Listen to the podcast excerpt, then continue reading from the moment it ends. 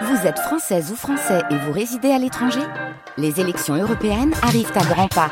Rendez-vous le dimanche 9 juin pour élire les représentants français au Parlement européen. Ou le samedi 8 juin si vous résidez sur le continent américain ou dans les Caraïbes. Bon vote Nicolas Crozet, notre invité donc euh, à présent, c'est Pascal Prat, vice-président de Nantes Métropole en charge de l'habitat et de l'urbanisme durable. Bonjour Pascal Prat, merci d'être en direct avec nous. Bonjour. Vous êtes face à la, à la, crise du logement. Parmi les pistes pour construire des appartements en ville, il y a euh, cette idée de surélever des immeubles existants, de rajouter des étages. Hein, pour faire simple, la métropole de Nantes fait partie de la vingtaine de métropoles choisies par le gouvernement pour tenter des choses sur ce sujet. Euh, sur le papier, puisqu'il manque de surface au sol, c'est une bonne idée? C'est une, idée, c'est une proposition parmi euh, plusieurs propositions, c'en est une. Euh, nous avons décidé euh, de, l'étudier, de, l'interroger et travailler avec notamment le bailleur de la métropole, Nantes Métropole Habitat, pour étudier sur son patrimoine déjà bâti la capacité de ces biens bâtis, de ces immeubles, à recevoir éventuellement, alors mécaniquement, techniquement, la possibilité de et puis d'en mesurer aussi les coûts de, oui, de réalisation parce qu'il s'agit effectivement de trouver de la surface plancher supplémentaire pour créer de nouveaux logements, donc en, en superstructure.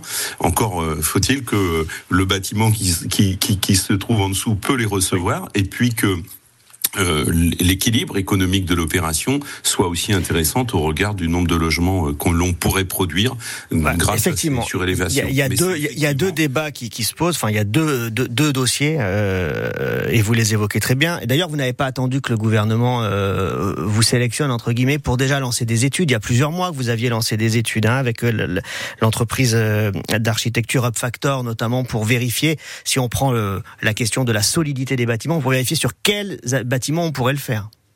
Oui, bien sûr, c'est ce que ce que j'évoquais. Alors mmh. d'abord cette cette démarche, elle est, elle est déjà existante de, depuis euh, quelques années, j'ai envie de dire, et c'est vrai que depuis l'an dernier, on s'en est saisi, et en particulier dans le cadre du plan de relance que nous avons engagé en juillet dernier, parce que pour faire face à la crise immobilière, c'est un des volets que nous avons inscrit dans notre plan de relance sur cette recherche. Et effectivement euh, charger euh, cette société d'étudier les capacités sur les bâtiments, euh, je vous dis en particulier ceux de, de Nantes Métropole Habitat. C'est plus facile de le faire sur, des, sur le parc public euh, parce que vous êtes aussi potentiellement bah, avec euh, les, les, bailleurs sociaux propriétaires des murs que le faire sur un parc privé, j'imagine. Parce que là, vous avez des, pro, Alors, des copropriétaires qui vont vous dire mais on veut personne au-dessus de notre tête. Bah, bien sûr, pour l'instant, c'est effectivement quelque chose qu'on engage avec notre bailleur métropolitain. Euh, NMH, c'est quelque chose que c'est une démarche que euh, des bailleurs euh, privés, enfin je, je pense en mmh. particulier à, à, à, LNH, la Nantaise d'habitation, a aussi engagé mmh. et est aussi en train de faire la même démarche sur son propre patrimoine. Aujourd'hui, sur le logement locatif social, c'est quelque chose qui s'engage, donc les bailleurs y vont. effectivement, les copros privés ne sont pas encore dans cette Bien démarche, sûr. mais mmh. quelque part, c'est une démarche qui pourrait aussi les intéresser et auquel elles pourraient être aussi sensible, notamment dans le cadre des, des démarches de réhabilitation, de, de, de, remise à niveau, notamment dans la transition énergétique de certains de ces bâtis anciens.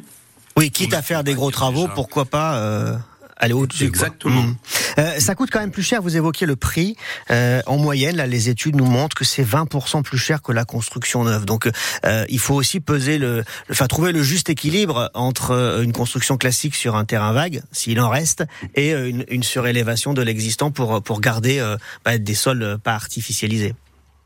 Alors, c'est un gain sur euh, la biodiversité, la qualité des sols, le cycle de l'eau dans la nature, puisque nous ne venons pas artificialiser des sols. Ça, c'est pour notre environnement et la qualité de, la, de, de, notre environnement un bien. Maintenant, effectivement, il faut le mettre au regard de ces équilibres économiques, c'est-à-dire du coût de cette surélévation, ce que je vous disais au oui, début oui. de mon propos, oui. où dans l'étude, il y a à la fois mesurer la capacité mécanique d'un bâtiment à recevoir une surélévation, et puis après à mesurer le coût euh, pour réaliser cette surélévation au regard euh, des matériaux, de la construction, de, de la facilité d'accéder à ce bâtiment et à réaliser cette surélévation. Et là, on est, on est qu'au stade des études où il y a déjà un projet particulièrement avancé, euh, un immeuble qui pourrait euh, voir des, des étages augmentés? Pour l'instant, euh, on est au stade de ces études. Euh, premier résultat qui arrive, hein, où on, on, a à peu mmh. près quelques mesures qui nous disent ce bâtiment-là, éventuellement, il y aura une possibilité de le faire sur un R plus 1 et R plus 2.